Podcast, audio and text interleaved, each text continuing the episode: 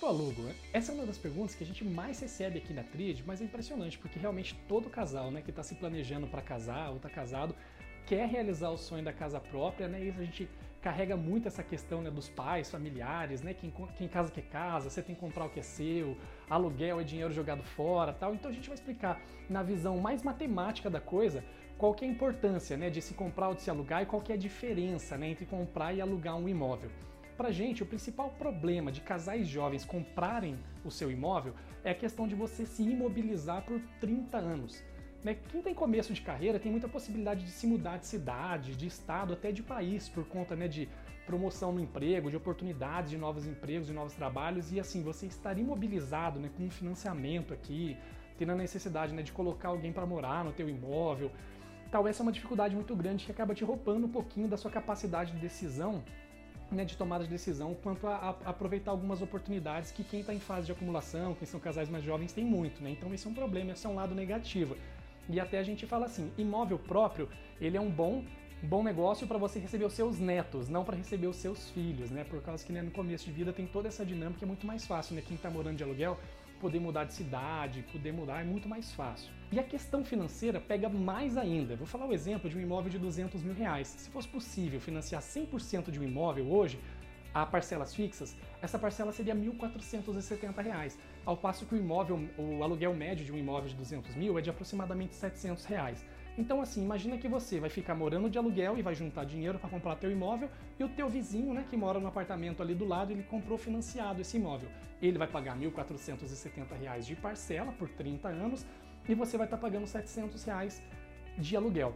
Se você pegar a diferença dos R$ 1.470, que é a parcela dele, né, para o seu aluguel de 700 reais, e guardar esses 770 reais, investi-los em 10 anos e meio você formou um patrimônio que dá para você comprar o imóvel à vista. 10 anos e meio você compra o imóvel à vista, ao passo que seu vizinho vai ter o imóvel mesmo em 30 anos. Então a diferença já é muito grande. Mas não para por aí.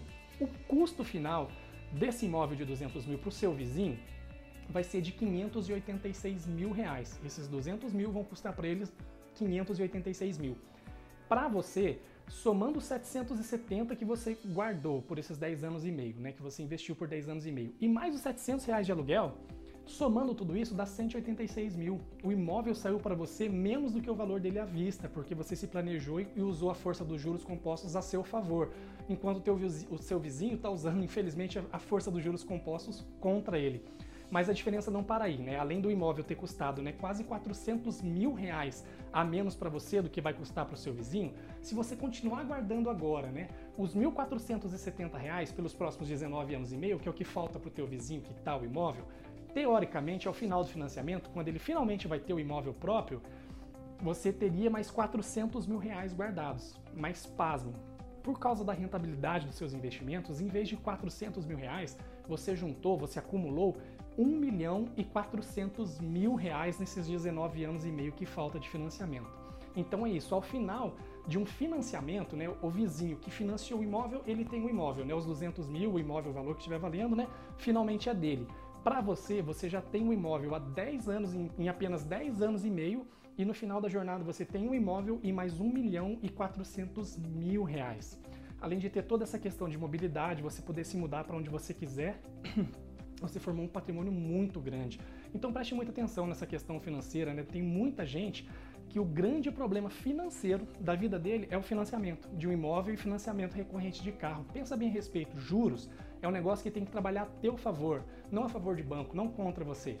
Então, se você ficou com alguma dúvida ou quer né, deixar alguma sugestão, deixa aqui embaixo nos comentários, ou quer conversar mais de perto, ter algum número né, que não ficou claro para você, ou quer ver alguma coisa mais perto da tua realidade, manda um direct pra gente que a gente vai ter o maior prazer em te responder. E eu te vejo nos próximos vídeos. Um abraço.